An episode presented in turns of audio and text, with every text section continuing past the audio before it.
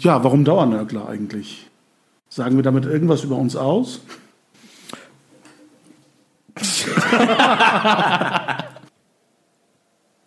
Herzlich willkommen beim Dauernörgler Podcast.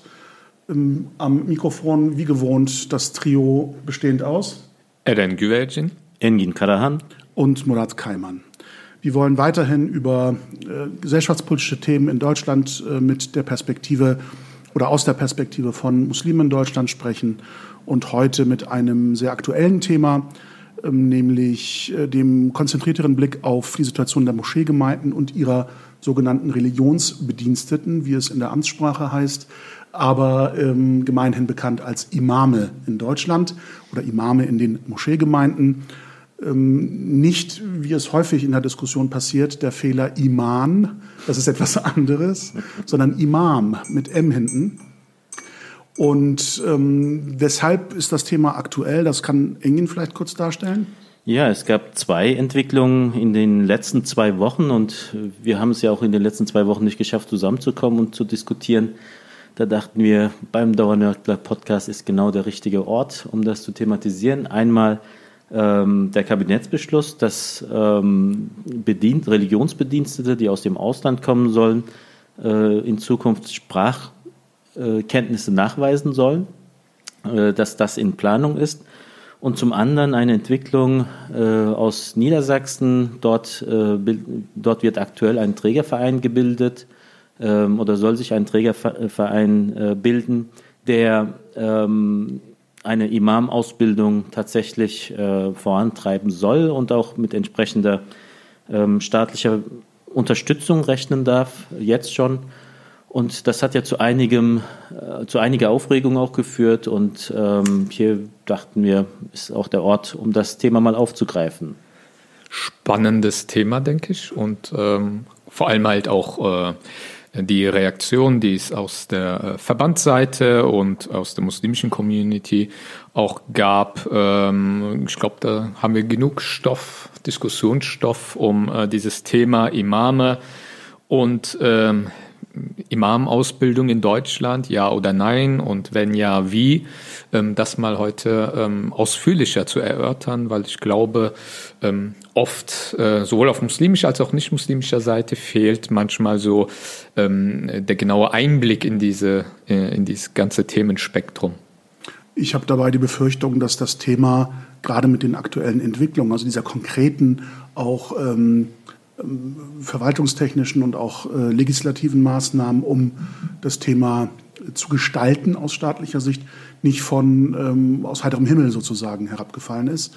Ich erinnere mich vor einem Jahr, ziemlich genau Ende November, äh, gab es äh, das Treffen der Deutschen Islamkonferenz in Berlin mhm.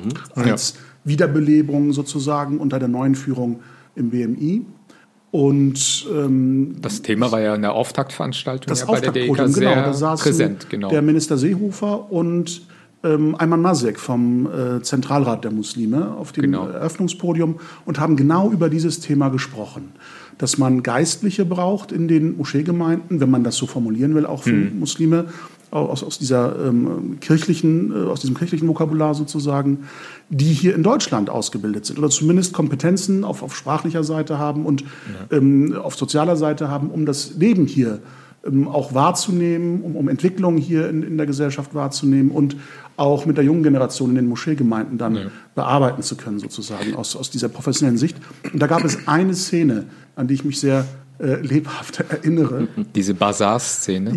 Ja, die Bazar-Szene. E-, etwas unwürdig. Man könnte sich an das Leben des Brian erinnern, wo äh, Brian mit einem Verkäufer auf dem Markt die, die, die Verhandlungsregeln sozusagen äh, ja, äh, diskutiert. Äh, ich, ich, glaube, Minister Seehofer hatte da ähm, die Frage gestellt, warum es denn ähm, noch keine in Deutschland ausgebildeten Imame gibt nach mhm. so langer Zeit der Präsenz und Existenz von muslimischen Dachverbänden, die ja von sich behaupten, Religionsgemeinschaften zu sein. Und äh, Ayman Masek hatte, glaube ich, gesagt, doch, das gibt es doch, Imam-Ausbildung hier in Deutschland, das machen wir doch schon. Und ähm, der Minister fragte dann, ja, können Sie mir denn versprechen, dass bis nächstes Jahr um diese Zeit ein äh, Imam, ein Imam hier in Deutschland ausgebildet seinen Dienst in einer Moscheegemeinde antritt? Und äh, Ayman Masek hat im Grunde eingeschlagen und, und wie auf die diesem ähm, äh, äh, auf Opfertierbasaren. Das, das kennen Nicht-Muslime nicht. Solange die Hand schütteln, bis ja, man sich einigt. Also da, da trifft ja. man sich auf, auf dem kleinen Viehmarkt und, und, und äh, will ein Opfertier zum Opferfest kaufen und schüttelt die Hand des Verkäufers so lange, bis man sich auf einen Preis geeinigt hat. Ja. Davon hatte das so ein bisschen was, weil er sagte, ach was einer, ein Dutzend, zwei Dutzend können wir ihn ähm, bis nächstes Jahr ausbilden. Und die zwei Dutzend, bei dem Wort hat ihn Minister Seehofer tatsächlich dann noch genommen. Ja, und bei dem Wort hat er ihn genommen und jetzt ist ein Jahr ins Land gegangen und die Fälligkeit sozusagen dieses Versprechens ist eingetreten und wir stehen wieder vor dem Nichts. Und das und, Thema ist ja jenseits von der äh, Auftaktveranstaltung der DEK ja schon seit langen Jahren auch präsent. Ja, also dass, dass, das, dass ja der Bedarf dafür da ist und jenseits des öffentlichen Diskurs, auch im, im innermuslimischen Diskurs ist das ja ständig auch auf der Gemeindeebene ein Thema. Ähm, die Imame, die aus dem Ausland kommen für einige wenige Jahre und was das für ja, Probleme und, und äh, Konfliktstoff auch mitbringt, dass das den Bedarf der Gemeinden halt, ob es deckt oder nicht deckt, das ist ja schon äh, ja, gefühlt seit 20 Jahren eigentlich schon präsent, ohne dass ähm, ja, wirklich etwas Nennenswertes passiert ist. Aber ich glaube, bevor wir ins Thema einsteigen, auch für unsere Zuhörer auch mal einordnen, wie war die generelle Praxis bisher? Ähm, so ein kurzer historische Zusammenfassung.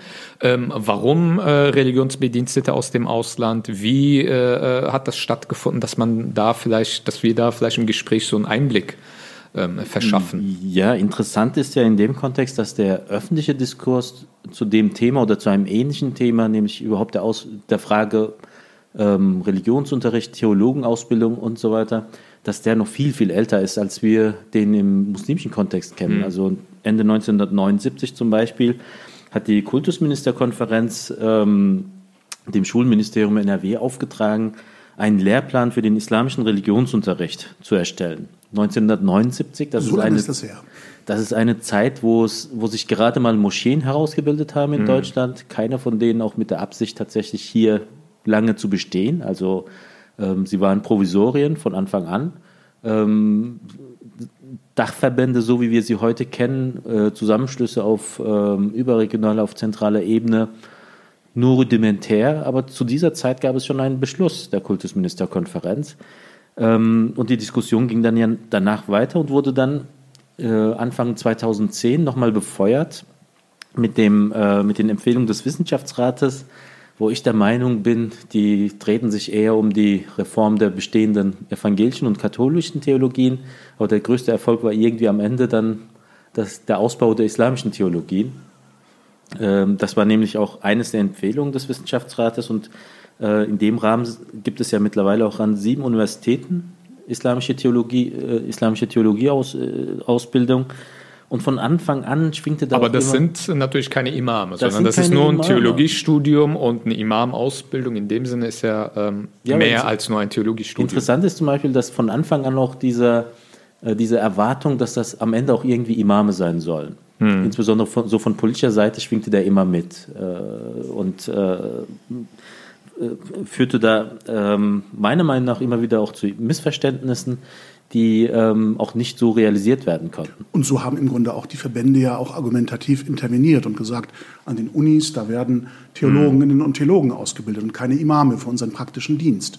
Nur die Konsequenz aus dieser Feststellung, ähm, was leitet sich daraus für einen Handlungsauftrag eben für Dachverbände, die sich als Religionsgemeinschaften verstehen, ab?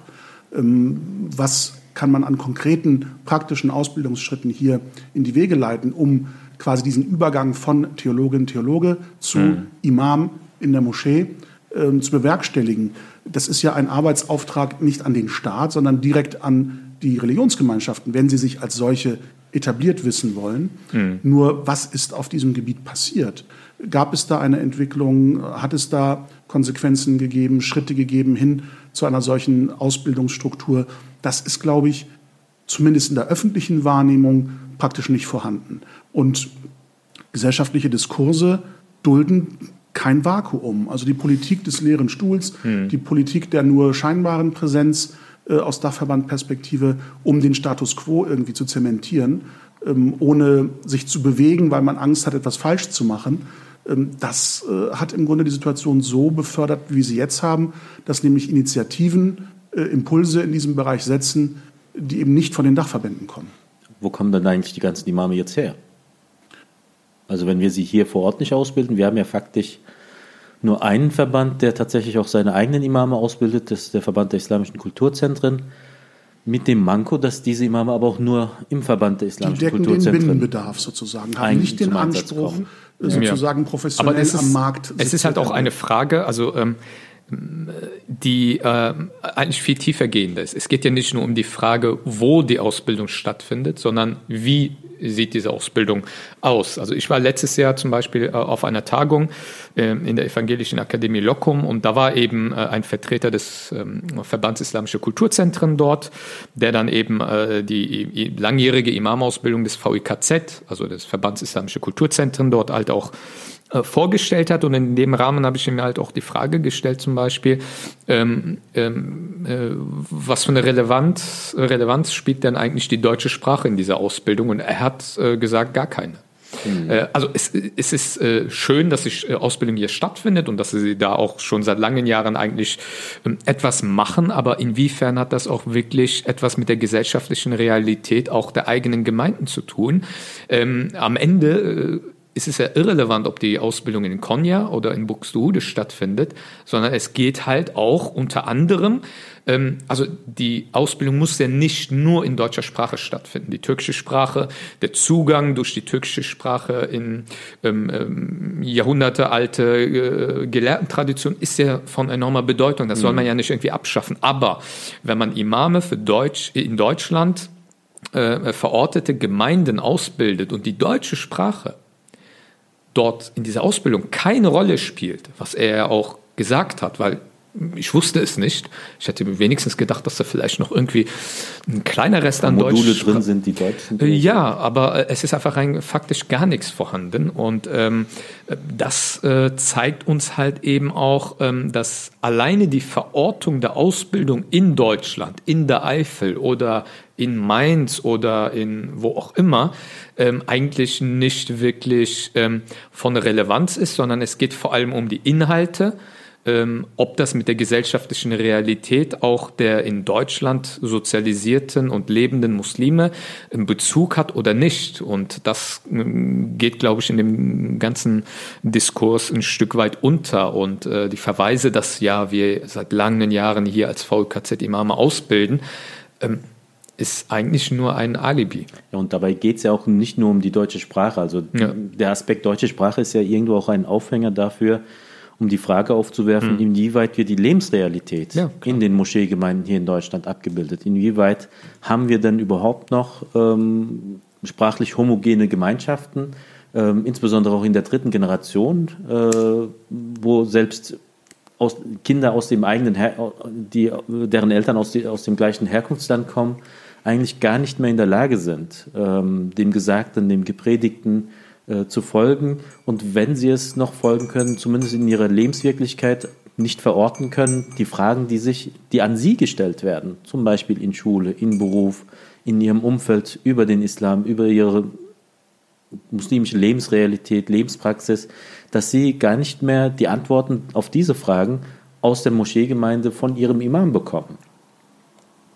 Wir haben, wenn wir das ähm, Feld so ein bisschen näher beleuchten wollen, ähm, ja die Situation, wie wir sie momentan äh, wahrnehmen können, dergestalt, dass ähm, einige kleinere äh, Verbandsstrukturen ihre äh, Religionsbediensteten oder, oder, Imame, also Vorbeter, ähm, aus ihren Heimatländern beziehen. Da fallen mir spontan als kleine Struktur oder relativ kleine Strukturen zahlenmäßig in, unter den Muslimen in Deutschland ein äh, die Bosnier, die bosnischen mhm. Moscheegemeinden und die marokkanischen Moscheegemeinden, mhm. die jeweils aus ihren Heimatländern speziell ausgebildetes Personal äh, in Anführungsstrichen importieren. Mhm.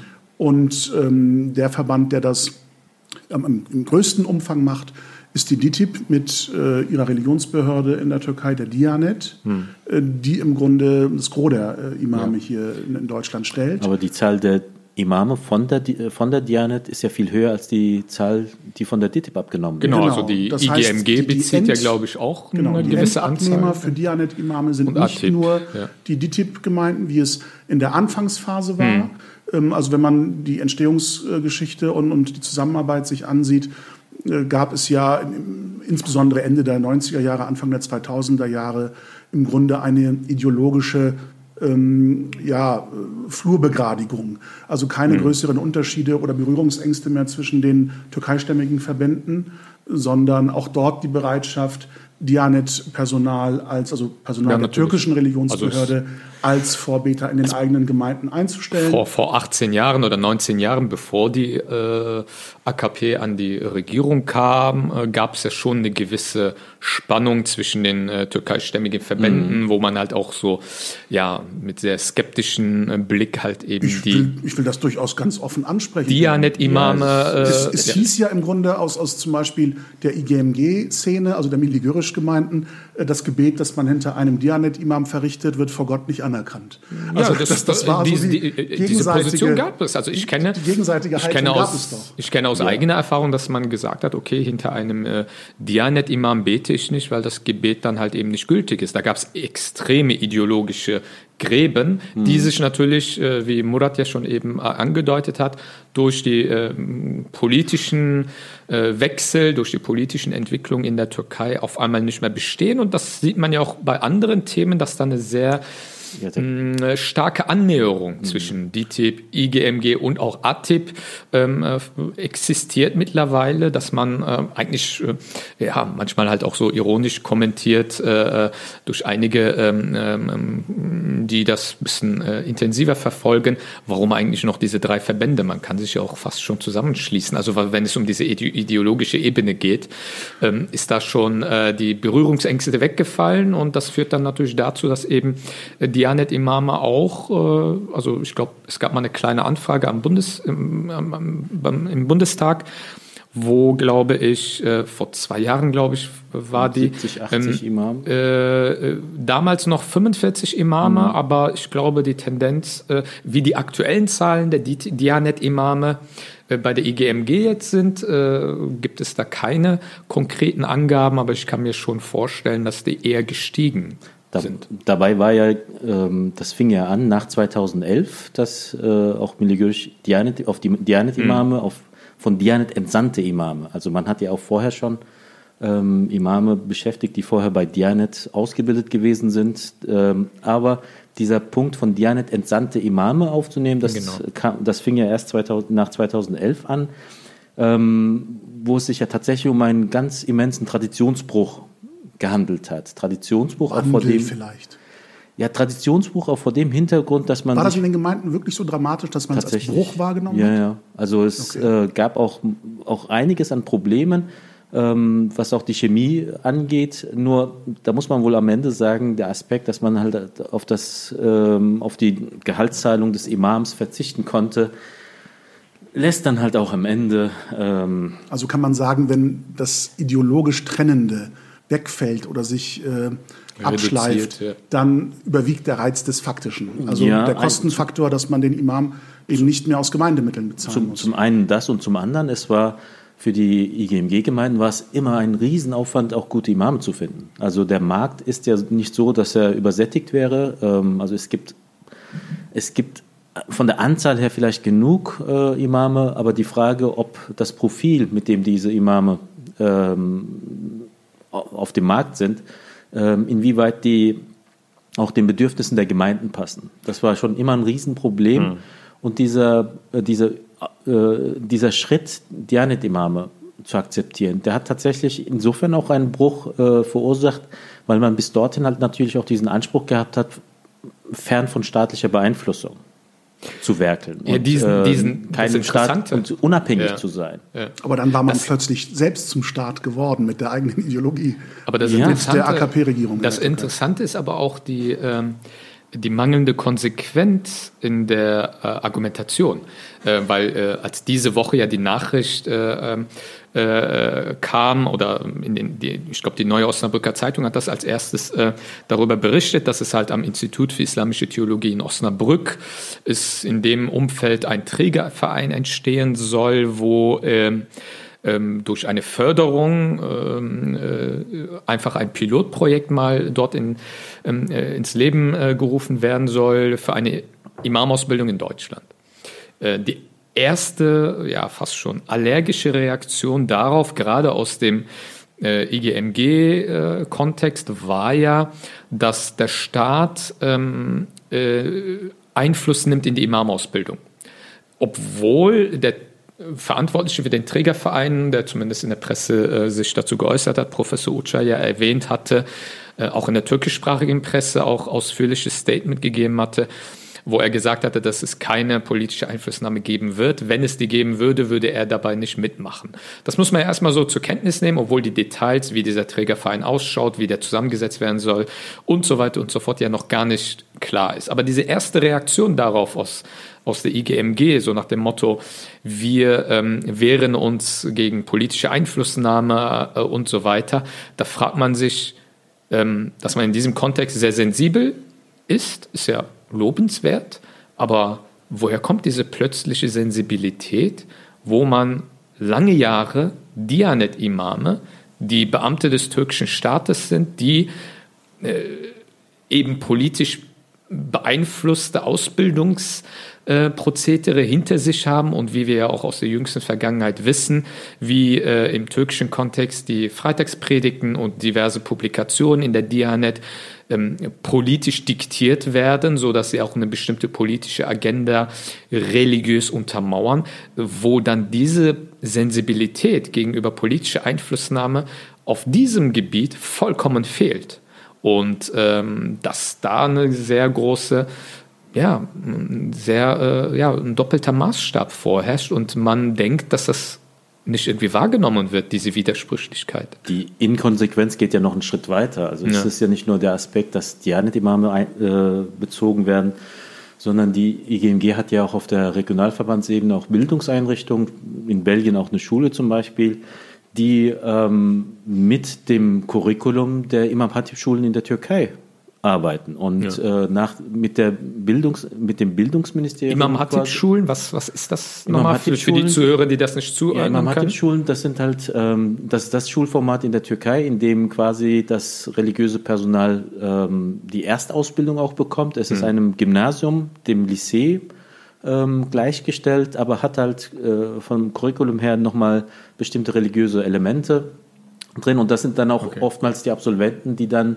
auch auf die theologischen Hochschulen gehen, aber nicht nur, also auch ja. in anderen Bereichen aktiv werden. Und die IGMG kooperiert jetzt mit der Imam Hatib oder wie? Sie kooperiert mit dem, mit dem türkischen Bildungsministerium. Achso, direkt mit dem Bildungsministerium. Genau, mit dem Bildungsministerium, okay. das den Absolventen dieser Schulen dann auch ein türkisches Abitur quasi dann, ein türkisches Imam Hatib Abitur ähm, in Belgien. In Belgien. Aber dort werden natürlich auch Schüler geschickt aus Deutschland. Das ist ja nicht nur auf Belgien begrenzt wahrscheinlich. Ja, also das, das Groteske an der ganzen Geschichte ist natürlich, wenn man Miligösch kennt und auch seine Haltung zum Kemalismus, ähm, das ist jetzt eine Schule, wo auch, äh, wo auch zum Beispiel das Unterrichtsfach äh, Atatürks, ähm, Atatürks äh, Reformen. Reformen und äh, also nach dem offiziellen Curriculum. Ja, es ist das äh, offizielle türkische ja. Curriculum, das mhm. dort gelehrt wird.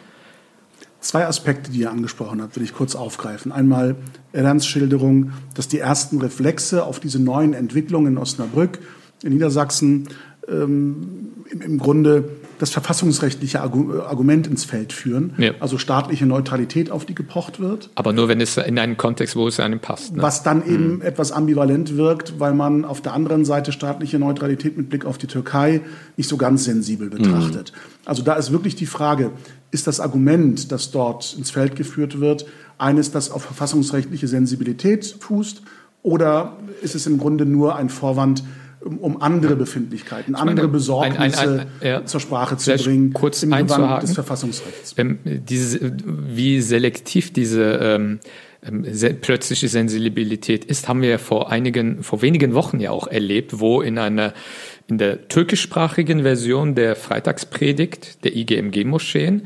für, den, äh, für, die, für den militärischen Feldzug in Nordsyrien äh, gebetet wurde, für einen Sieg und, und, dass äh, die Soldaten erfolgreich sein sollen und so weiter. Und in der deutschsprachigen Übersetzung fehlte dieser Teil. Ähm, und da frage ich mich, gut, äh, Sensibilität, warum ist die Sensibilität dann dort zum Beispiel ein ganz aktuelles Beispiel nicht vorhanden gewesen? Was hat das in einer Freitagspredigt die in Deutschland in den deutschen Moscheen gehalten werden, zu suchen. Jenseits davon, äh, was so etwas überhaupt in einer Predigt zu suchen hat, egal ob in Deutschland oder in der Türkei. Wobei ich bei diesem Beispiel ja besonders frappierend und erschreckend finde, äh, dass ähm, das, was da praktiziert wird, hm. in ein religiöses Gewand äh, gewandelt wird, ähm, das im Grunde nicht passt, hm. das an allen Ecken und Enden nicht passt. Ähm, der Siegesvers, der dort äh, rezitiert wird, oder die Siegessure, die dort rezitiert wird, um für den Sieg der Heimatarmee zu beten. Also hm. Erfolg in kriegerischen Auseinandersetzungen. Die Sure Fettih meinst du? Ja, hm. genau. Äh, die gründet ja auf einer ganz anderen historischen äh, Geschichte. Nämlich, ähm, dass der Prophet Mohammed, möge in Frieden ruhen, ähm, aus Medina nach Mekka pilgert äh, mit seiner Pilgergemeinde zur Wallfahrt an, an die Kaaba, die in Mekka steht. Ja. Und von den Mekkanern, die eben nicht muslimisch sind zu der Zeit, wo es Feindschaft gibt zwischen diesen beiden Gruppen, aufgehalten wird.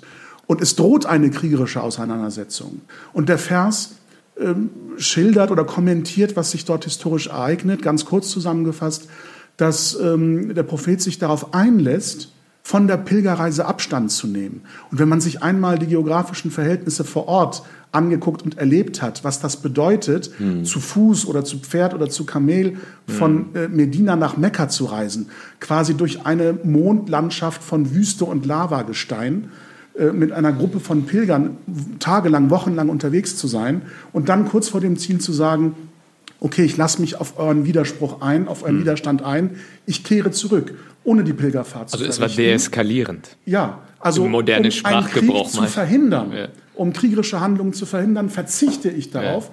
kehre zurück. Wir vereinbaren aber, dass ich im nächsten Jahr hm. mit einer bestimmten Anzahl von Pilgerreisenden ohne Intervention die Kaaba äh, umkreisen kann, mhm. also meine Wallfahrt verrichten kann. Und dann noch ein paar andere Regelungen, die man trifft, um Frieden zwischen den beiden Stämmen zu schaffen. Also, und, und auf der Rückkehr, auf dieser Rückreise nach Medina, soll dieser Vers offenbart worden sein, nach unserem Glauben, mhm. um zu sagen, das ist dein Sieg. Auch nach Kritik mancher Ah, aus der eigenen Gemeinde, warum man, man auf diesen so Anspruch verzichtet, ja. warum man sich dem Widerstreit, dem Krieg nicht stellt und sich das Recht erkämpft sozusagen. Gibt es diesen Offenbarungsvers, wo es heißt, das ist dein Sieg, dein Triumph, einen Krieg verhindert zu haben, mhm. das Umbringen, das gegenseitige Töten von Menschen verhindert zu haben und einen Kompromiss geschlossen zu haben, eine friedliche Lösung gefunden zu haben. Das ist dein Sieg, mhm. das ist dein Triumph. Und deshalb trägt dieser, äh, diese Surya auch den Titel Der Sieg. Ja. Also nicht das Beten um einen kriegerischen Erfolg ist nicht das der, Wesentliche, sondern das Vermeiden Sieg, von kriegerischen eben, Handlungen. Ja, das ist der. Jenseits von dieser absurden Bedeutung. Also wenn man sich auf Kontext. nationalistische Ideologien einlässt, ja. macht das etwas mit dem Fundament, mit, dem, mit der Substanz des Glaubens. Genau. Verändert ihn nämlich und den Blick darauf. Und das finde ich so frappierend. Hm um vielleicht in, in, bei der Thematik nochmal konkret einen Schritt zurückzugehen. Das, was du, Engin, vorhin beschrieben hast, fand ich ganz wichtig, vielleicht auch aus nicht-muslimischer Perspektive zu wissen, was ist überhaupt ein Imam? Weil du gesagt hast, die Bedürfnisse einer Gemeinde an den Imam mhm. sind sehr vielfältig.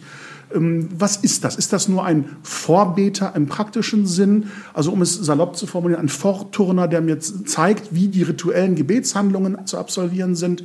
Ähm, welche Funktion hat der in der Gemeinde? Was erwartet man von einem Imam? Eines der großen Missverständnisse in dem Kontext ist ja, dass ähm, es die Vorstellung, insbesondere im, im nicht-muslimischen Kontext gibt, dass der Imam die Gemeinde leitet. Also quasi sowas wie der Vorsitzende, analog zum zum Priester auch in der Kirche, ähm, der dort halt irgendwo auch, ähm, insbesondere im katholischen, der Schäfer so, seiner Herren, das letzte sozusagen. Wort hat, ähm, was ja hier bei, bei den muslimischen Gemeinden überhaupt nicht zutrifft. Also der Imam ist meistens einer der oder überhaupt der einzige Beschäftigte ähm, des Vereines, so gesehen auch der einzig Abhängige im Verein, der weitgehend von Laien, von ehrenamtlichen ähm, Funktionsträgern geleitet wird, die, die den Vorstand stellen, die die unterschiedlichen Funktionen stellen. Und die Erwartungen an den Imam sind natürlich ganz unterschiedlich. Also ähm, es fängt damit an, dass er die ähm, Gebete fünfmal am Tag anleiten soll, die Freitagsgebete, die Festtagsgebete anleiten soll. Ähm, natürlich die Frage der religiösen Unterweisung, ob das jetzt in der Erwachsenenbildung ist oder auch in der Kindererziehung, also ähm, der Religionsunterricht in der Moschee. Ähm, aber selbst dort gibt es mittlerweile eine Ausdifferenzierung. In vielen Gemeinden zum Beispiel, die ähm, auch finanziell ents entsprechend stark sind, ähm, ist der Imam fast gar nicht mehr in der religiösen Unterweisung der Kinder zuständig, sondern da sind dann nochmal ganz andere pädagogisch ja. entsprechend ausgebildete Akteure. Die auch eine gewisse didaktische genau. Fähigkeiten genau, haben. Äh, und, und dieses Bedürfnis ist halt auch nicht entstanden, weil, weil, weil die Gemeinde mehr Geld ausgeben will, sondern weil sich auch gezeigt hat, ähm, Imam zu sein bedeutet halt nicht unbedingt immer ein guter Didaktiker zu sein, ein guter äh, Gemeindearbeiter zu sein. Ähm, also da sind, ähm, ist das Klagen darüber, ähm, dass wir aktuell vernehmen von Verbandsseite, dass man hier einen, den Imam sich als, ähm, als Integrationsmotor, als, äh, als Sozialarbeiter, als Superman in der Moscheegemeinde vorstellt, als Superimam, genau. Mhm. Ähm, das, das Klagen ist berechtigt.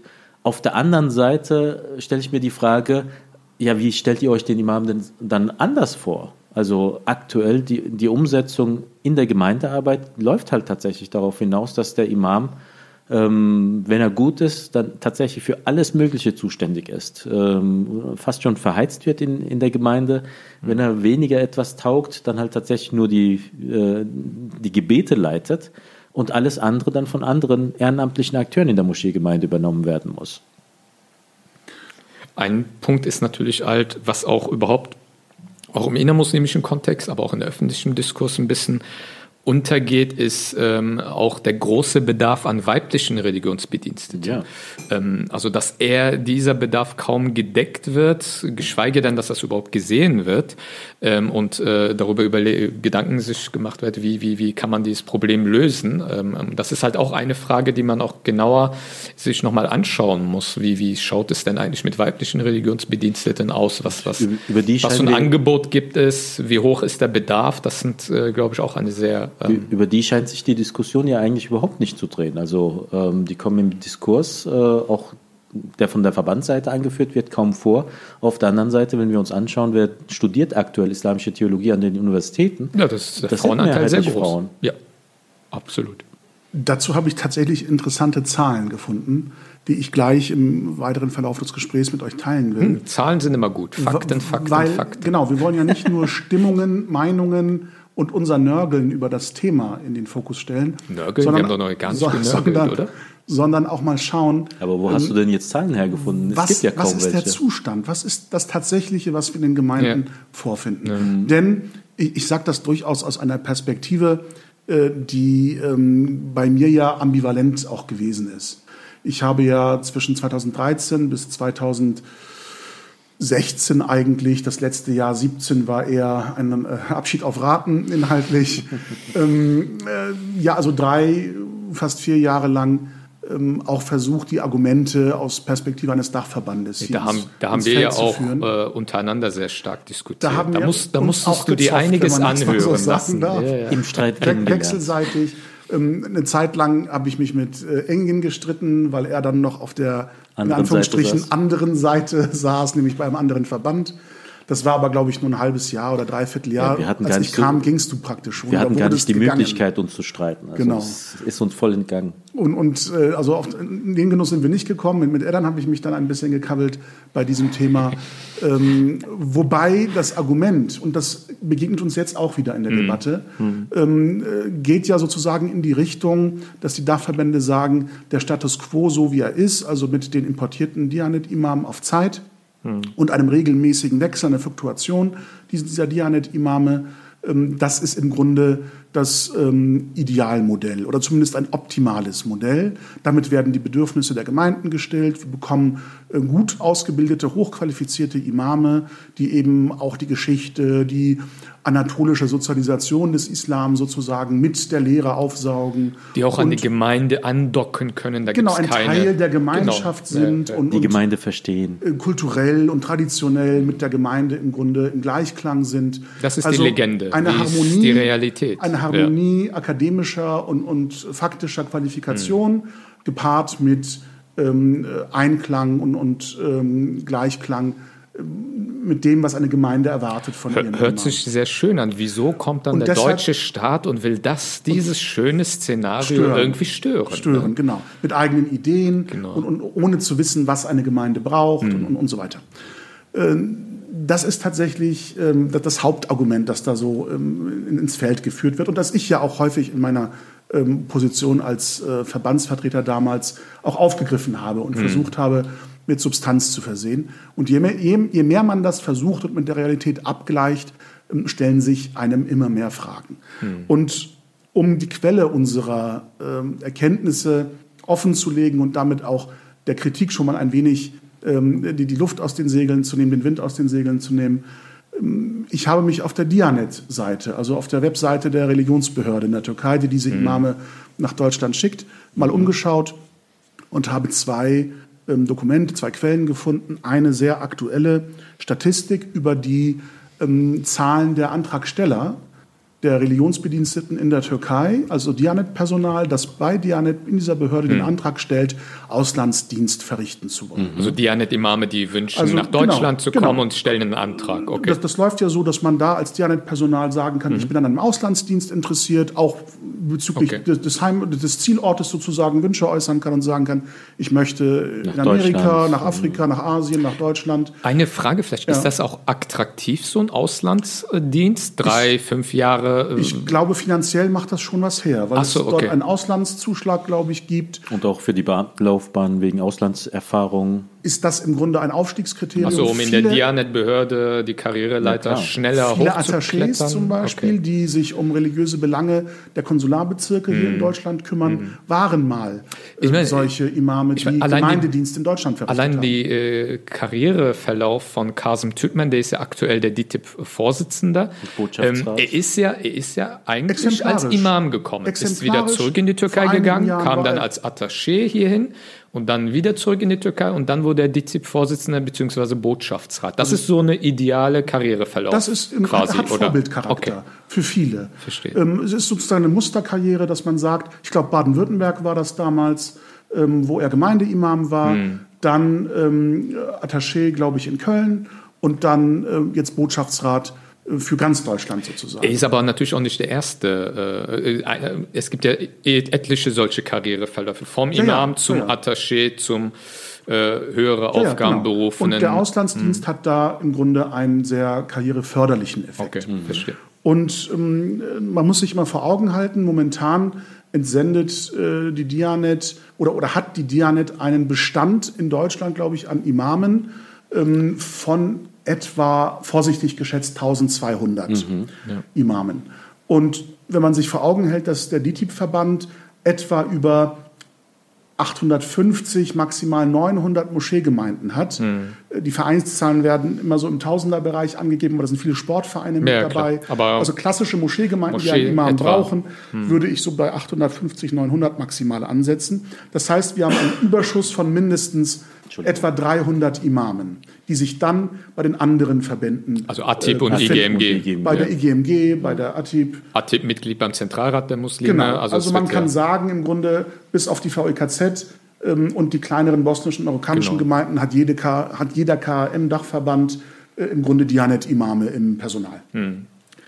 Und ähm, diese Imame die kehren ja auch nach einer gewissen Dienstzeit in Deutschland mhm. zurück mhm. äh, in die Türkei und werden ersetzt durch ein neues Kontingent. Das, das findet ein ständiger Wechsel das ist statt. Ein jährlicher ja, Wechsel, und gehen. so eine jährliche mhm. Fluktuation. Okay. Und man muss sich den Umfang dieser Fluktuation mit etwa äh, maximal 200, glaube ich, vorstellen. Mhm. Ich habe dazu, wie gesagt, konkrete Zahlen gefunden auf der Dianet-Webseite, wo es eine Statistik gibt über die ähm, Antragsteller für die Prüfung zum Auslandsdienst. Mhm. Also man absolviert eine Prüfung, um die Eignung und Befähigung für diesen Auslandsdienst dann nachzuweisen mhm. mit dem mhm. Prüfungsergebnis okay. und hat dann die Hoffnung, dass man so auch eine versetzt Art Bewerbungsprozess wird. Dann. Genau. Okay. Sprachliche Fähigkeiten werden da, glaube ich, nicht ich, abgefragt, oder? Ich, ich werde gleich darauf eingehen das Jahreskontingent für 2019 mit dem Zielort, also Dienstort Deutschland und Schweiz. Mhm. Das ist so eine Kategorie. Okay. Dann gibt es nochmal Europa und Vereinigte Staaten von Amerika mhm. ohne Deutschland und Schweiz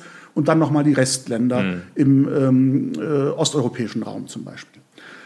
Und ähm, da haben wir für Deutschland und Schweiz gesammelte Statistiken. Die Gesamtzahl der Antragsteller 2019, also dieses Jahr, mhm betrug 1431. Okay. Also, also so für viel, diese so 150, 209. Für, für ein Kontingent von 170. Oh, okay. Also 170 neue Imame sollen die Rückkehrer aus mhm. Deutschland und der Schweiz ersetzen. 1700 haben sich dafür und Etwa 1400 beworben. haben sich also beworben auf okay. diese 170 Stellen. Okay. Und jetzt ähm, ist es interessant, die Qualifikation, die akademische Qualifikation unterscheidet sich in der Türkei nach Ön-Lisanz, Lisanz, Yüksek-Lisanz, mhm. vergleichbar mit Vordiplom, Bachelor und dann einem höheren Hochschulabschluss. Master, okay. Man unterscheidet da häufig dieses Vordiplom als zweijährige akademische Studienzeit, mhm. Äh, Bachelor als vierjährige Studienzeit und alles, was höheren Abschluss hat, dann eben als ähm, hohe Lizenz oder Yüksek-Lisanz, wenn man mhm. so will, also höheres Diplom. Und man muss feststellen, dass von diesen 1431 tatsächlich nur 87 eine vierjährige, vierjährige Studienzeit absolviert haben, also einen Abschluss vergleichbar Bachelor mhm. innehaben. Und die anderen Alle haben, anderen haben niedrigere akademische okay. Abschlüsse oder Studienzeiten. Mhm. In der Regel, etwa bei 1200 liegt die Zahl, nur zweijährige akademische Ausbildung.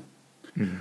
Also das Argument hochqualifiziert im Sinne von akademisch-theologische Studienzeit relativiert sich okay. dann bei dieser Betrachtung. Hm.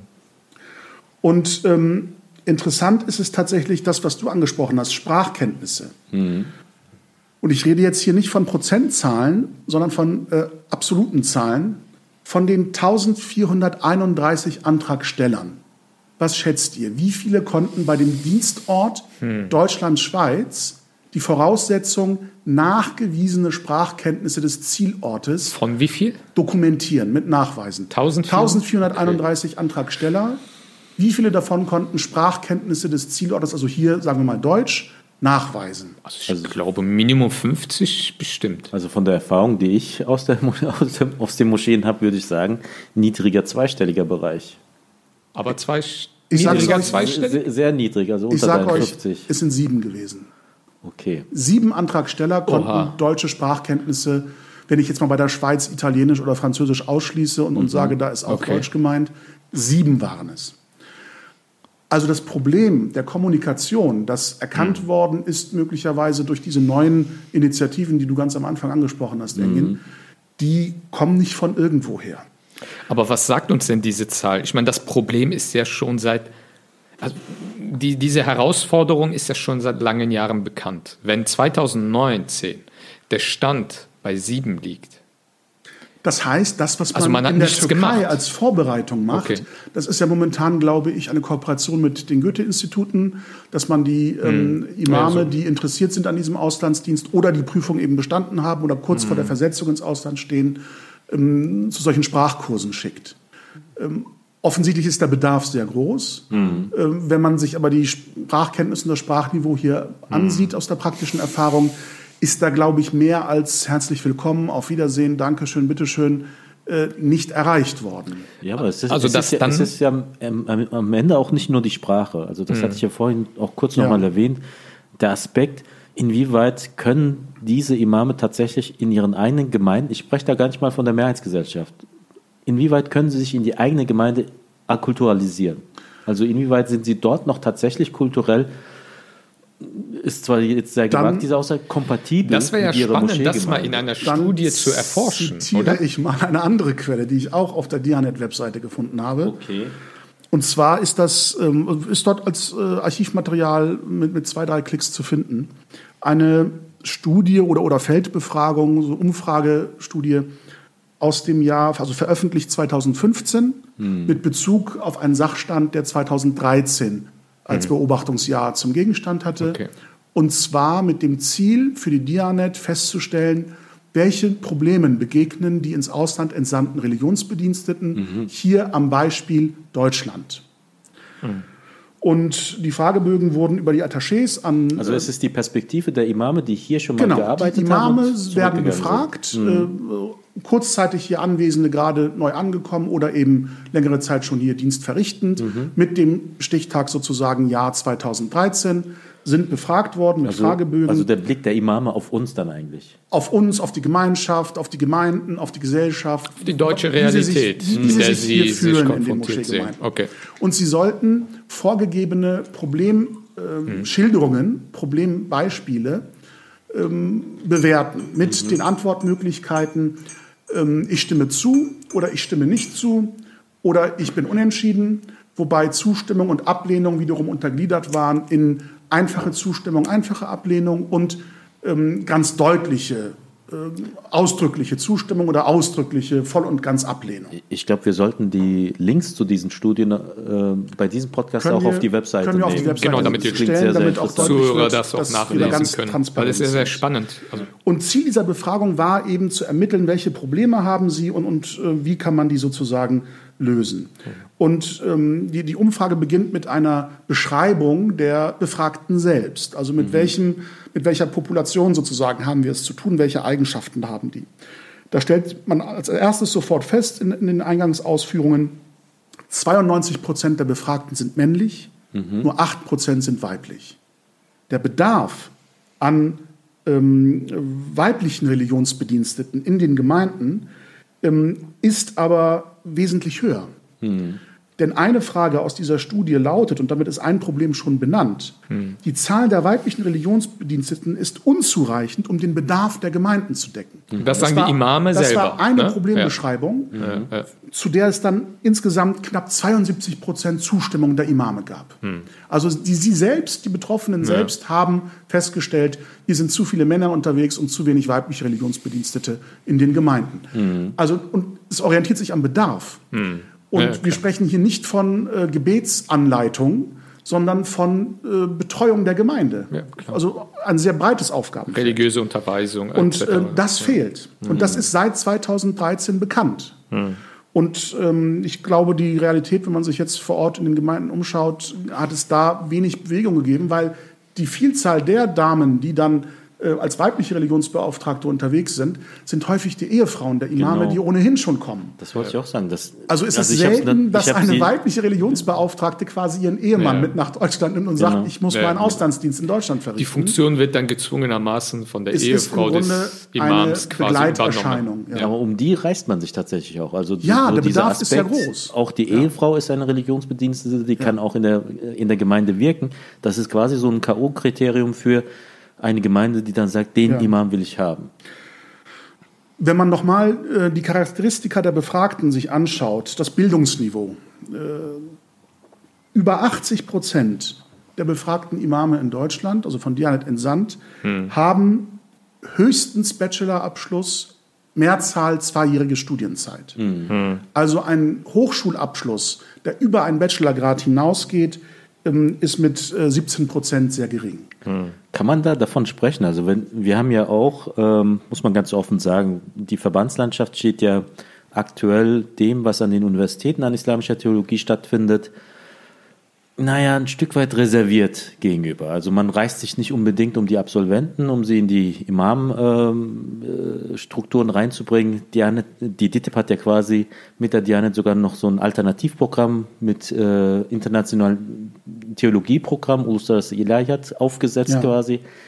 Ähm, ob, die, ob das Unwohlsein auch damit zu tun hat, dass die Absolventen irgendwo zu gut sind. Also für die Erwartungen, die man sonst hat. Also ich habe dann auch nochmal, ähm, wenn wir uns zum Beispiel auch die Imam, Imamausbildung der IGMG anschauen in Mainz, da geht, äh, da bekommen diese, ähm, da bekommen die Studenten dort an sich nur äh, einen Oberschulabschluss. Ja. Also es ist nicht mal ein, ein Fachabitur oder sowas, ähm, nur, nur eine eine Fachoberschule ist es, die, ähm, die dort eingerichtet worden ist. Und ich weiß noch nicht mal, ob sie aktuell mittlerweile die offizielle Anerkennung oder so hat. Ähm, ob man sich dort am Ende von dieser Unabhängigkeit, von dieser äh, auch der Fähigkeit dieser Absolventen, im Notfall dann halt nicht als Imam zu arbeiten, auch irgendwo, irgendwie fürchtet.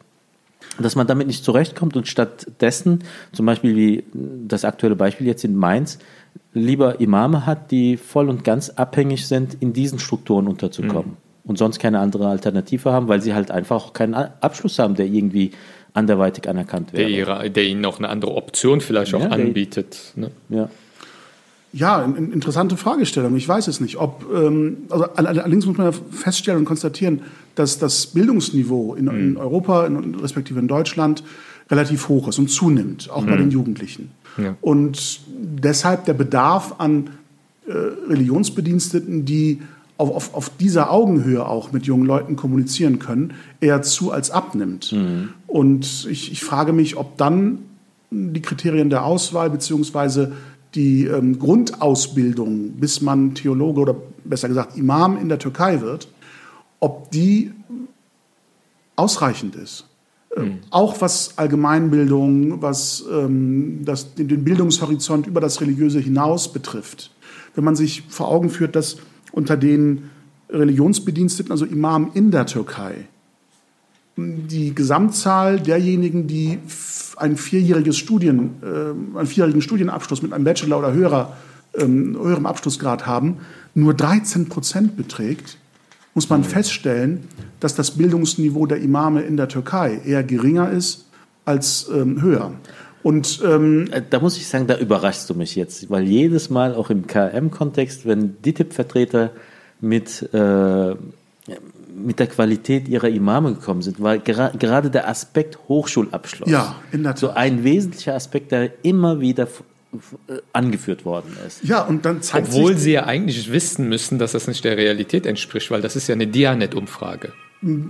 Da zeigt sich, dass Argumente, derer man sich bedient, ähm, sich auch der, dem, dem, Abgleich mit der Realität stellen müssen. Ja. Und äh, wenn man jetzt mit den Zahlen der Dianet äh, arbeitet. Ich fühle mich gerade ein bisschen auf den Arm genommen. Muss man, muss man dieses Argument hier tatsächlich in Frage stellen, ja. wie stichhaltig das noch ist. Mhm. Ich will aber mit den Zahlen mal weitermachen, damit deutlich wird, wo, wo die Probleme sind und wo ein Handlungsbedarf mhm. auch ansetzt. Ja, das ist ja wichtig. Äh, ich genau, bin immer noch bei der Zusammenstellung der befragten Gruppe mhm. und deren äh, Merkmalen berufliche Qualifikation der Befragten, also Spezialisierung auf dem Feld der Religionsdienste. Mhm. Da gibt es ja unterschiedliche ja, Aspekte. Man, man, kann zum Beispiel ähm, rhetorisch sehr bewandt sein, man kann ähm, äh, die ähm, rituellen Rezitationen, mhm. also, also gesangliche Qualitäten haben und so weiter. Und jetzt gibt es eine Untergruppe, die statistisch erfasst ist, die mit der oder die beschrieben wird als Lehrkraft für Korankurse. Mhm. Also Was ja gerade für unseren also deutschen Kontext sehr wichtig wäre. didaktische Qualifikation ja. als Lehrkraft mhm. in einem Koranunterricht aufzutreten. Also sagen wir besser für den Religionsunterricht in der Moschee. Oder für den gemeint. Religionsunterricht. Ja. Also religiöse Unterweisung vor allem für Jugendliche. Genau. Das ist ja gerade für unseren also deutschen Kontext ja von enormer Bedeutung. Ansatz. Also ja. eine Lehrtätigkeit ja, sozusagen. Klar.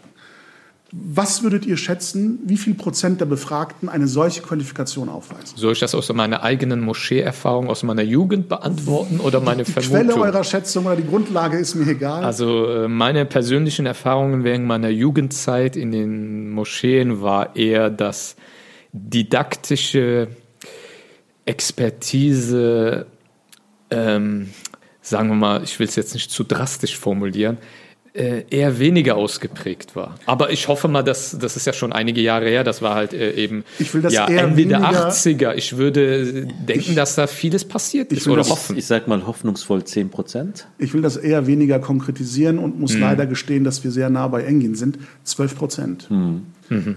12 Prozent der Dianet-Imame, mhm. die in den Gemeinden in Deutschland unterwegs sind, haben eine pädagogisch-didaktische Befähigung als Lehrkraft sozusagen für Kinder und Jugendliche zu arbeiten.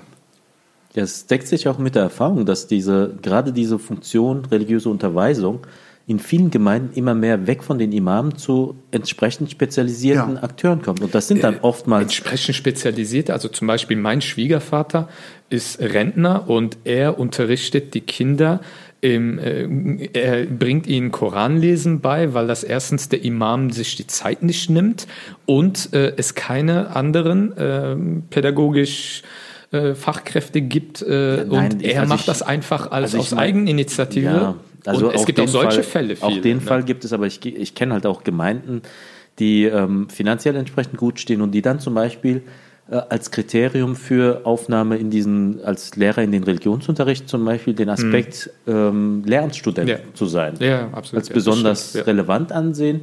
Lehramtsstudenten, die dann halt auf einem anderen Wege, entweder weil sie halt auch gleichzeitig islamische Theologie studieren oder mhm. weil sie den Religionsunterricht in der Gemeinde halt besonders gut abgeschlossen haben, also sich anderweitig fast schon autodidaktisch ja, klar, religiöse Elemente an, angeeignet haben wo man sagt, okay, das reicht für die Kinder, das, was ihr an ähm, religiösem Wissen mitbringt, aber für uns ist halt ganz wichtig, diese hm. diese Lehrerformation, die auch mit um einbringen direkt könnt. Den, den Faden aufzugreifen, worüber wir gerade sprechen, ähm, wenn ich zu den Problembeispielen komme, also die Aussagen, denen die Imame zustimmen. Der mhm. Übersichtlichkeit halber konzentriere ich mich darauf, mhm. wobei ich diese absolute Zustimmung und die einfache Zustimmung eben zusammenfassend addiere. Und ähm, kommen wir zu der Problembeschreibung, die jetzt thematisch gerade passt zum Religionsunterricht in, mhm. in Moscheegemeinden. Die Problemaussage oder Beschreibung, die Räumlichkeiten für den Religionsunterricht sind unzureichend. Mhm. Dem stimmen 70 Prozent der befragten Imame zu. Mhm. Und interessant hier zu wissen ist, dass es eine solche Befragung 92, 1992 schon mal gab. Mhm. Auch von der Dianet? Und ja, und die okay. Zustimmungsrate zur gleichen Frage, also die Räumlichkeiten für den Religionsunterricht sind unzureichend, lag bei 78 Prozent. Das heißt, in fast 30 Jahren, in 27 Jahren, hat sich bei dem Problem mhm. praktisch nichts getan. Mhm. Und Obwohl man Frage, ja eigentlich in diesen Jahren äh, viele neue Moscheebauten hatte und so weiter und eigentlich schon von Grund auf hätte dieses Problem ja. Äh, ja, aber die, die Erwartung an, der, der, Eltern ja. hat sich ja auch geändert an diesem Unterricht. Also, hm, ja, wenn ich mich an meinen Stimmt, Unterricht erinnere, der hat halt angefangen in der, in der Moschee selbst, hm. also im Gebetsraum. Ja, klar. Äh, 100 genau. Kinder, die teilweise in zwei Reihen hintereinander gesessen haben von einem, bei einem interessanten Hodja, über den wir immer noch erzählen, wenn meine Kohorte mal zusammenkommt. Ja, die also Anekdoten der, aus ja, der. Ja, der sehr prägend gewesen ist in ganz vielerlei Hinsicht. Ähm, und heute kannst du das eigentlich keinem Elternteil ähm, verklickern, dass mhm. das ein Zustand ist, der akzeptabel ist. Also die Erwartung an den Religionsunterricht, auch bei den Eltern und auch bei den Kindern, also die ja aus der Schule etwas ganz anderes gewohnt sind und sich dann dort in einem muffigen Raum ähm, begnügen müssen. Es, das sind ganz andere geworden. Und ich denke, diese Erwartung, die spiegelt sich dann auch auf die Imame wieder. Mhm. Die das dann halt auch als, ähm, als Scheitern irgendwo wahrnehmen, wahrscheinlich. Wenn wir unsere Perspektive wieder auf die Imame justieren, äh, die Reaktion auf die aktuellen Entwicklungen, also dem Anspruch, Imamausbildung in Deutschland zu verankern. Mhm. Die Reaktionen aus der Verbandsszene waren ja reflexartig, Sprache ist nicht alles. Äh, deutsche Sprachkenntnisse ist nicht alles. Es gibt andere Qualifikationsmerkmale und, und ähm, Besonderheiten, mhm. die man als Imam mitbringt. Sie müssen zur Gemeinschaft ja. passen. Lassen wir an der Stelle ja. mal die Imame aus dieser Befragung sprechen. Mhm. Der Aussage, aufgrund mangelnder Sprachkenntnisse habe ich Probleme bei der Erledigung eigener bürokratischer Angelegenheiten in mhm. Deutschland, mhm. stimmen 81 Prozent der Imame zu. Sie verorten also bei sich selbst ein Sprachdefizit mhm. und bemerken, dass das in ihrer eigenen Sozialisation, im sozialen Leben hier in Deutschland ähm, ja, Schwierigkeiten bereitet. Also wegen ganz banalen äh, alltäglichen Verpflichtungen müssen sie halt auf, auf Hilfe zurückgreifen. Das ist natürlich für einen Imam, der dann auch, wenn er nur für drei, vier, fünf Jahre hier hinkommt, natürlich schon eine gewisse Einschränkung. Und, und auch unangenehm, ja. ja unangenehm, natürlich. Ne? Das, das, äh, wenn da fühlt uns, man sich ja nicht wohl. Ja. Wenn wir uns Gibt's weiter um den Aspekt Sprachkenntnisse kümmern, eine weitere Problemaussage. Aufgrund mangelnder Sprachkenntnisse habe ich Probleme, mich mit konvertierten Muslimen, also neuen Gemeindemitgliedern mhm. mhm. und am Islam interessierten Menschen, die Muslim werden wollen, mhm. äh, richtig zu verständigen. Stimmen fast 86 Prozent zu. Also das, was man sozusagen als Aushängeschild äh, für neue Muslime mhm. oder konvertierte Muslime ähm, als kommunikativen Faktor sozusagen mitbringt, ähm, ist im Grunde völlig unzureichend. Also gerade wenn Menschen daran interessiert sind, was macht dich als Gemeinde aus? Ich habe Interesse am Islam aus, persönlichen, aus persönlicher Neigung oder so etwas. Die finden in den Gemeinden keinen Ansprechpartner. Mhm. Und das äußert sich in einem weiteren Feld der ist, ist doch, ist doch auch unsere Erfahrung, die wir selbst ja, bei unserer Gemeindearbeit gemacht haben. Also ich bin ja das erste Mal, habe an einem christlich-islamischen Gesprächskreis teilgenommen, da war ich 16 und eigentlich nur als Übersetzer für den Imam. Und für den zweiten Termin meinte er dann, ja, du machst das, du machst das schon, geh mal. Vor allem bei, weil bei, das auch irgendwo peinlich gewesen vor ist. Vor allem bei nicht-türkischen äh, Muslimen oder eben konvertierten ja. Muslimen ist die erste Erfahrung, wenn Sie am Gemeindeleben teilnehmen wollen, äh, häufig eine Erfahrung der Enttäuschung. Mhm. Weil sie einfach äh, nicht die Möglichkeit haben, sich über religiöse Inhalte, an denen sie ja große Neugier mitbringen, ähm, sich nicht unterhalten können. Vor allem nicht mit dem Personal, das man, eigentlich dafür zuständig ist. Und man kann halt auch einfach de facto nicht partizipieren. Also es gibt ja. eine sehr starke sprachliche Barriere. Und, ja, das, ist, das macht ja mit einem etwas. Und dann fühlt man sich natürlich in dieser Gemeinde nicht mehr wohl und orientiert sich dann woanders hin. Und das kann und ja das nicht der Anspruch sein. Das ist nicht nur ein Problem, das gegenüber Konvertierten oder Neuen. Ja, aber junge Muslime hier geboren, hier aufgewachsen, die vielleicht türkischen Background haben. Auch aber, dazu gab es eine ne? Problembeschreibung. Ah, okay. okay. Aufgrund mangels Sprachkenntnisse habe ich Probleme, mich mit der jungen Generation von Muslimen in der Gemeinde zu verständigen. Hm. Stimmen 65 Prozent der befragten Imame zu. Hm. Also zwei Drittel hm. haben Probleme, junge Leute zu adressieren, also sich mit denen zu unterhalten über den Glauben. Und das sind schon die, die schon da sind. Das sind die, die hier sind die also hier in der Moschee Dienst verrichten. Und es gibt Moschee, ja noch die, die, die man noch gar nicht erreicht. Sondern das zu vermitteln ja. versuchen. Ja, wir haben ja auch nochmal insgesamt in den Moscheegemeinden eine veränderte Situation. Angesichts der, der Flüchtlinge, die auch hinzugekommen sind, haben wir in manchen Gemeinden eine ganz andere eine neue Gemeindestruktur. Ja, auch klar. Zuwachs von Neumitgliedern ja, oder besser gesagt von Neuteilnehmenden. Weil Was man gerade bei Freitagsgebeten ja besonders klar sehen kann, dass einfach gerade in so äh, eher türkisch geprägten Moscheen der Anteil der ähm, nicht türkeistämmigen Muslime ja massiv äh, zugenommen ja. Da hast du ja zumindest ja. noch eine Mischung. Aber wenn du ja. zum normalen Gebet gehst, hast du auch noch die Situation, dass äh, mhm. außer dem Imam fast gar keine türkischstämmigen mehr da sind, sondern mhm. syrischstämmige, afrikanischstämmige ähm, noch oder ehemalige Flüchtlinge die Gemeinde stellen.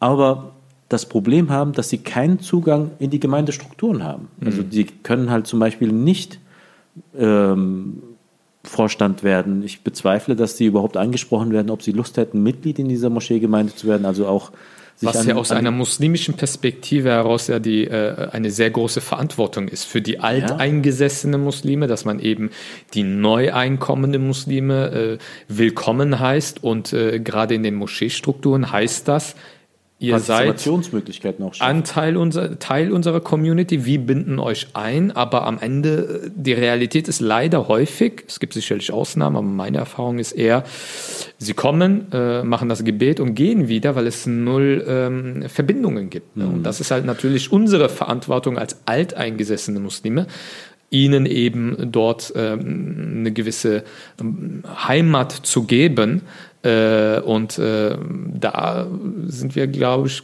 gut, ganz gut dabei, da ähm, zu versagen, leider. Ja, leider. Es gibt ähm, neben dem Faktor Sprache ja auch noch einen Aspekt, der aus von Verbandsseite ins Feld geführt wird bei der hm. ähm, Aufrechterhaltung sozusagen des Status quo und, und, dem Abwehren von neuen Impulsen in der Imamausbildung oder bei der Frage hm. Imame in Moscheegemeinden. Das ist das Argument, ähm, dass eben Sprache nicht alles ist, sondern es auch darauf ankommt, dass es eine Harmonie zwischen Imam und Gemeinde gibt, eben dieser Gleichklang, von dem wir sprachen, mhm. also eine kulturelle Affinität und sozusagen ein, ein ähm, gelingende Zusammenarbeit. Ähm, und Was ja schon ein wichtiger Faktor ist. Also in der Tat. Und wie wichtig das ist, sehen wir auch an den Problemschilderungen mhm. der Imame aus dieser Befragung. Ich habe Probleme damit, dass sich Vereinsvorsitzende und Vereinsfunktionäre in meinen Kompetenzbereich und in meine Aufgaben einmischen, sagen 60 Prozent, knapp 60 Prozent der befragten Imame. Das habe ich, also, so, hab ich sogar mal O-Ton in der Türkei selbst mitbekommen. Mit der automatischen Harmonie, äh, nur weil das eben Imame sind, die aus der Türkei kommen und wissen, wie sozusagen ein türkeistimmiger Muslim tickt, ähm, scheint kein Automatismus zu sein. Mm, okay. Das bestätigt auch eine weitere Frage oder Aussage. Ich habe ein Problem damit, dass die Erwartungen der Gemeinde an mich als Imam viel zu hoch sind. Mm. Also die Erwartungen des Super-Imams, ja. dass der alles kann und alles macht und, und deshalb auch ähm, der Beste ist, den die Dianat eben entsendet. Ist ja auch nachvollziehbar, weil keinen anderen brauchen. er kennt ja den Kontext als Imam in der Türkei, der ist ein ganz anderer. Zustimmungsrate also. zu dieser Überforderung hm. knapp 75 Prozent. Ja. Also wir haben tatsächlich eine Entwicklung seit über sechs Jahren festgestellt, die sagt, wir brauchen mehr als nur einen Vorbeter in den Gemeinden. Hm. Wir brauchen Personal, das äh, eine spezialisierte äh, spezialisiertes Tätigkeitsfeld hm. abdecken kann. Und ob und wie die Dachverbände darauf reagieren, hm. ist tatsächlich dann eine berechtigte Fragestellung. Das sind so äh, die, die, die Das ist sehr spannend. Ich meine, ich, meine, ich finde das sehr spannend, dass das erstens mal eine ähm, Studie ist, die die Dianet erstellt hat. Und vor allem das Wichtige ist, dass das die Perspektive der Imame widerspiegelt. Also die sind an vorderster Front, wenn man das so formulieren kann. Und das ist ja schon seit einigen Jahren bekannt. Mhm. Wie äh, Murat ja ähm, interessanterweise herausgefunden hat, mir war diese Studie eigentlich bisher nicht so bekannt. Ähm, also das Problem haben sie eigentlich schon seit einigen Jahren identifiziert. Nur die Frage ist, äh, was heißt das? Also äh, es, es werden ja keine Rückschlüsse daraus gezogen. Stattdessen verteidigt man ja ähm, ähm, eisern diesen Status quo und sie wehren sich gegen die Bedürfnisse der eigenen Gemeinden. Das sind ja nicht die Bedürfnisse, die aus der Politik, aus den Medien oder mhm. aus irgendwelchen ähm, ja, feindlich gesinnten äh, Ecken auf die Muslime hineinprojiziert werden. Nein, das sind die Probleme, die ja an der Gemeinde ähm, vorherrschen. Und die Imame artikulieren ja im Rahmen dieser Studie diese Probleme. Und man wischt sie einfach weg, ignoriert es und hält felsenfest an diesem Status quo fest. Ähm, also das überfordert mich jetzt gerade in dem Sinne, ähm, weil eigentlich müsste das doch, gerade wenn ich eine, den Anspruch habe, Religionsgemeinschaft zu sein, muss es doch mein erstes Ziel überhaupt sein, die Strukturen zu verbessern, das religiöse Personal äh, äh, besser auszubilden, ähm, die, die Realität in den Gemeinden, die Probleme wahrzunehmen und das versuchen mit allen möglichen Mitteln, die man zur Verfügung hat, irgendwie zu verbessern. Das ist doch die ureigenste Aufgabe einer Religionsgemeinschaft. Ja, aber ich denke, da, und da, äh, stattdessen, stattdessen politisiert man hm. jeglichen Diskurs. Man ähm, jede Infragestellung des Status quo man interpretiert da, da, da hinein eine, eine versteckte Agenda, eine, eine ähm, äh, kritische muslimische Stimmen, die eigentlich ganz andere äh, versteckte Agenda verfolgen.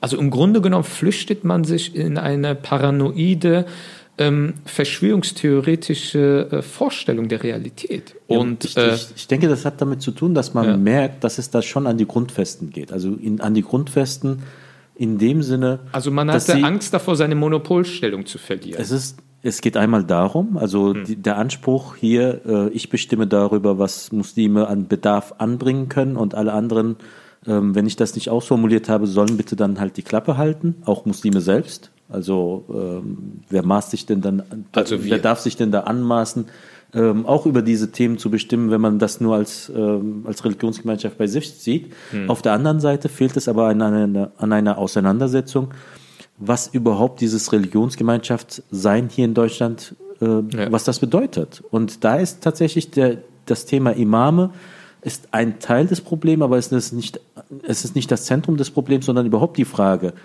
in welcher Rolle sehe ich mich denn da? Weil ich, ich bin auch nicht der Meinung, dass man, also insofern teile ich die Kritik am Superimam, aber bitte dann auch in beide Seiten. Also es ist nicht nur die Öffentlichkeit, die diesen Superimam äh, fordert, sondern man zelebriert ja auch innerhalb der Verbände selbst diese Erwartung an einen Superimam. Das, ähm, das fehlt, geht halt auch, auch fehl. Aber um davon loszukommen, müsste man sich tatsächlich mal hinsetzen und darüber nachdenken, Leute, sind die Strukturen, die wir heute haben, so wie wir sie aufgebaut haben, die ja an sich immer nur als Provisorien entstanden sind, ist das, was tatsächlich uns als Muslime in die Zukunft tragen wird. Ja. Sind wir damit zufrieden? Und diese Frage, die, wird, die erscheint als gefährlich, weil man dann natürlich nochmal, wenn wir auf die Moscheegemeindeebene gehen, braucht es halt einfach eine funktionale Differenzierung bestimmter Aufgaben.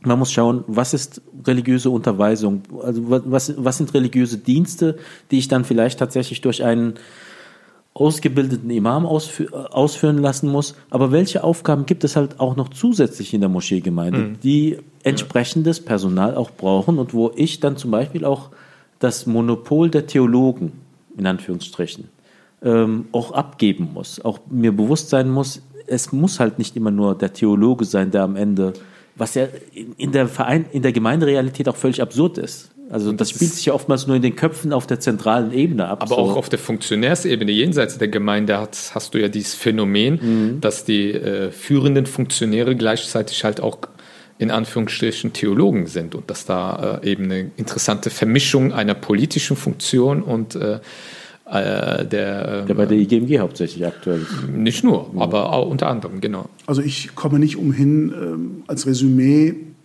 sehr deutlich ein, ein Bild zu zeichnen, was ich wahrnehme. Man mag mir da zustimmen oder äh, meine Beschreibung ablehnen oder als zu drastisch wahrnehmen. Mhm. Aber ich habe das Gefühl, dass eine Mentalität in den Dachverbänden noch gelebt wird, die sich von der Vorstellung, es handele sich bei der Präsenz von Muslimen in Deutschland immer noch um ein mhm. Provisorium, mhm. nicht verabschiedet hat. Ja. Das ist einmal eine Generationsfrage, dass immer noch Leute das Sagen haben, die ihren Lebensabend in der Türkei planen. Aber nicht nur eine Generation. Mit, also wie gesagt, auch ja. Ja. Äh, immer noch Menschen, die ihren Lebensabend in der Türkei planen, mhm. mit einem Bein und mit ganzem Kopf noch in der Türkei sind und ähm, im Grunde nach sich hier in Deutschland durchaus auch die Sinnflut akzeptieren mhm. würden. Mhm. Und die ziehen eine junge Generation heran, äh, die nicht automatisch moderner denkt, mhm. sondern die nur in Aufgaben und, und Funktionen hineingelassen, zugelassen werden, wenn sie so ticken wie sie selbst, wie diese mhm. ältere Generation selbst. Wenn sie ein idealisiertes, romantisiertes Bild ja. äh, des Lebens in der Türkei haben, eine Vorstellung von Religion haben, die eine türkische Idylle zeichnet und sich nicht den Herausforderungen stellt, ja. die eine Gemeinde in einer mehrheitlich nicht-muslimischen Gesellschaft beantworten muss. Sie verstecken sich in einer Art Wagenburg-Mentalität am Ende ist, auch. Ne? Glaube ich, so, um es auf den Punkt zu bringen, so wie ich es empfinde, dass zwar viele Gemeinden baulich, architektonisch den Hinterhof ja. verlassen haben, aber die Dachverbände, was die Funktionärsmentalität betrifft, immer noch im Hinterhof sind. Und solange das passiert, nimmt man selbst die Bedürfnisse und die Problembeschreibungen der eigenen Imame nicht hm. ernst, hm. begreift sie nicht als Handlungsauftrag, etwas zu verbessern, ihnen zumindest während ihrer Zeit in Deutschland so etwas wie einen Deutschkurs anzubieten, hm. in der eigenen Gemeinde. Selbst das passiert ja nicht. Obwohl die ähm, Imame ja sagen, ich habe da Defizite und ich würde sie gerne äh, überwinden. Selbst das passiert nicht. Wenn das selbst im kleinsten vor Ort nicht geschieht, wenn die Dachverbände selbst dafür keine Antwort liefern können. Warum beschweren Sie sich, wenn die Gesellschaft hier es als Verantwortung begreift, mit und für ihre muslimische Bevölkerung äh, Impulse zu setzen, mhm. die eine Verbesserung auf diesem Feld bewirken sollen? Man kann natürlich reklamieren, ob das verfassungsrechtlich einwandfrei ist, wie es optimiert werden kann, aber darin nur eine politische Einflussnahme mit schlechten Absichten zu vermuten, geht, glaube ich, an der Wirklichkeit das, der Gemeinden, an den Bedürfnissen der Gemeinden vorbei. Das, das, und das finde ja. ich so dramatisch. Das Problem ist auch, ähm, Engin hat ja eingangs verwiesen, Wissenschaftsrat hat ja damals mhm. empfohlen, Theologie. Ähm, ich hatte damals, das müsste so 2010, 11 sein, ähm, so um den Dreh, als die ersten theologischen Institute äh, gegründet wurden und so weiter. Da hatte ich mal ein interessantes Gespräch mit einem äh, Verbandsfunktionär, wer ist ja auch egal.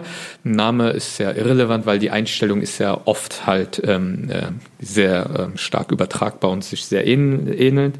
Ähm, er äh, beschwerte sich darüber, dass auf einmal jetzt dieser Druck sei, der Staat und äh, die theologischen Lehrstühle und dann diese ganzen Beiratsgeschichten, wir fühlen uns unter Druck und der Staat ähm, ähm, äh, erzwingt immer bestimmte Dinge. Und dann habe ich ihm einfach nur eine Frage gestellt und ihm gesagt, wenn man als muslimischer Verband und KRM-Verbände, die ja den Anspruch haben, ne, äh, die Stimme der muslimischen Community zu sein, wenn man äh, in den letzten 20 Jahren in diesem Bereich nichts getan hat, wieso wundert man sich, dass man vor vollendete Tatsachen gestellt wird? Wieso wundert man sich oder beschwert man sich? Also diese, diese, immer diese Klagementalität. Man ignoriert bestimmte äh, äh, äh, Bedürfnisse, man ignoriert jahrelang bestehende Probleme und wundert sich darüber, dass man dann auf einmal in eine Situation gerät, wo man im Zugzwang ist. Ja, es ist doch selbst verursacht. Mhm. Und diese Ignoranz, ich meine, wenn Sie wenigstens bei solchen Grundsatzfragen wie Ausbildung, theologisches Personal, Religionsbedienstete, Jugendarbeit, diese wirklich ureigensten Aufgaben einer Religionsgemeinschaft, wenn Sie die genauso mit der Leidenschaft verfolgen würden, wie die ganzen GmbHs die Gewinne abwerfen, wie die Hatsch-Industrie, die Pilgerfahrten, die Hilfsorganisationen, die Sekatgelder, die Kurbangelder, das sind ja alles Wirtschaftsbetriebe, die einen enormen Gewinn erwirtschaften. Dort sind sie ja sehr gut. Ja, aber das passt zum Und Beispiel. Ähm, das, das, ist halt dann die Frage, mhm. wo ich, das mag vielleicht hart klingen, wo ich dann die Frage stelle, wollt ihr überhaupt Religionsgemeinschaft sein? Könnt ihr überhaupt eine Religionsgemeinschaft sein? Oder ist man nicht irgendwie im Grunde genommen eine Holding, Ein die auch Moscheen verwaltet? Also das ist sehr überspitzt formuliert, aber ähm, also diese, diese, dieses sich flüchten in eine Klagementalität, obwohl man bestehende Themen jahrzehntelang auch im innermuslimischen Kontext ja nicht behandelt hat bevor es überhaupt gesellschaftlich ein Thema wird, kann man bestimmte Themen ja auch innermuslimisch diskutieren. Wie können wir gewisse Dinge verbessern? Wie können wir unsere Strukturen ausbauen? Wie können wir den Bedürfnissen der Frauen, der jungen Menschen und so weiter gerecht werden? Das ist ja ein Thema, es ist irrelevant, welcher Verband man sich zugehörig fühlt. Es gibt ja keine Räume, wo diese Themen überhaupt diskutiert werden. Und im Grunde genommen sind diese Themen einem als Verband auch egal, man wacht erst dann auf, wenn es auf einmal öffentlich ein Thema wird, wenn es äh, Initiativen von anderen Muslimen gibt, bestehende Probleme vielleicht anzugehen und wenn es auch ein politisches Bewusstsein gibt, okay, gut, wir können das zwar nicht inhaltlich diese Arbeit machen, weil das ist eine Sache der Religionsgemeinschaften, die müssen das Inhaltliche klären, aber wir sind vielleicht äh, dazu bereit, eine Anschubfinanzierung oder was auch immer zu geben. Mhm. Aber dann ist man auf einmal dann ähm, äh, sehr allergisch und re reagiert darauf reflexhaft und versucht ähm, zu übertünchen, dass man 20 Jahre lang dieses Problem einfach ignoriert Zusammengefasst hat. Zusammengefasst sagst du, ähm, es reicht nicht aus, immer nur zu reagieren. Die Frage ist, wann agiert man endlich als Religionsgemeinschaft? Ja, und wann legt man endlich diese Klagementalität ab? Und man muss einfach lernen, was es heißt, Zivilgesellschaft zu sein. Ich glaube, viele haben das Verständnis von Zivilgesellschaft, die wir hier in Deutschland kennen, mit all seinen Vorzügen nicht im Ansatz verstanden und äh, jede zivilgesellschaftliche äh, Eigeninitiative von einzelnen Personen, von neuen Vereinen wird sofort als staatliche Intervention interpretiert, weil sowas kennt man nur in dem türkischen Kontext. Der Staat bestimmt. Ich glaube. Und sie übertragen das eins zu eins in, die, in ihre deutsche Realität und es zeigt uns auch, dass auch die Funktionäre der jüngeren Generation, deswegen Murat mein Einwand eben, das ist keine Generationsfrage, ja, absolut, auch die jüngere Generation der Funktionäre, obwohl sie hier geboren, hier aufgewachsen sind, sie haben immer noch nicht verstanden, wie die deutsche Gesellschaft, nicht ansatzweise verstanden, wie die deutsche Gesellschaft, wie Zivilgesellschaft funktioniert. Ich glaube, das, das, ist das eigentlich Traurige. Sein kann. Ich, das ich, ist das ich eigentlich glaub, Traurige. Ich glaube, mit dieser Hoffnung auf einen inner oder mit der Erwartung und der Hoffnung auf einen innermuslimischen Diskurs zu diesen Themen, mit der Hoffnung auf eine voranschreitende Zivilgesellschaftung können wir auch diesen einen doch wiederum sehr umfangreich, aber thematisch halt auch notwendig äh, langen Podcast auch zu einem Zeit Ende führen. Nehmen, also. Die Zeit mussten wir uns ich einfach glaube, nehmen.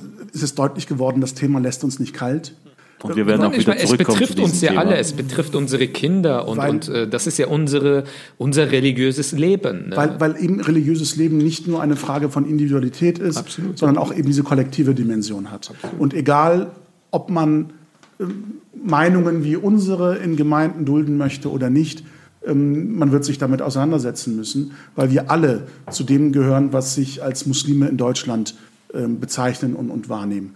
Und deshalb ähm, hoffe ich, dass zumindest die Spannung und ähm, der ähm, Ehrgeiz und, und, und die ähm, Affinität, die wir mit diesem Thema hatten, ein Stück weit auf ähm, die Zuhörerinnen und Zuhörer auch abgestrahlt hat. Und also das war sehr etwas, interessant, ähm, spannend und hitzig. Mitgenommen haben aus dieser Debatte, dass wir hoffentlich ja. nicht zu formal und nicht zu statistisch geworden sind.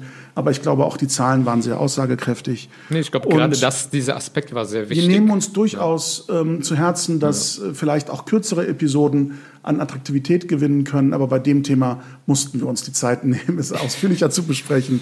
Wir möchten experimentieren mit kürzeren Episoden in der Zukunft. Und ähm, schauen, ob wir damit ähm, auch ähm, komplexere Themen genau, vielleicht das, in mehreren Teilen diskutieren können. Genau, das Wichtige wäre, äh, weiter immer Feedback schicken, weil wir haben sehr viel zahlreiches Feedback bekommen, auch ja. ein paar Anregungen, was man besser machen könnte und so. Ja. Also das hilft uns sehr, sehr.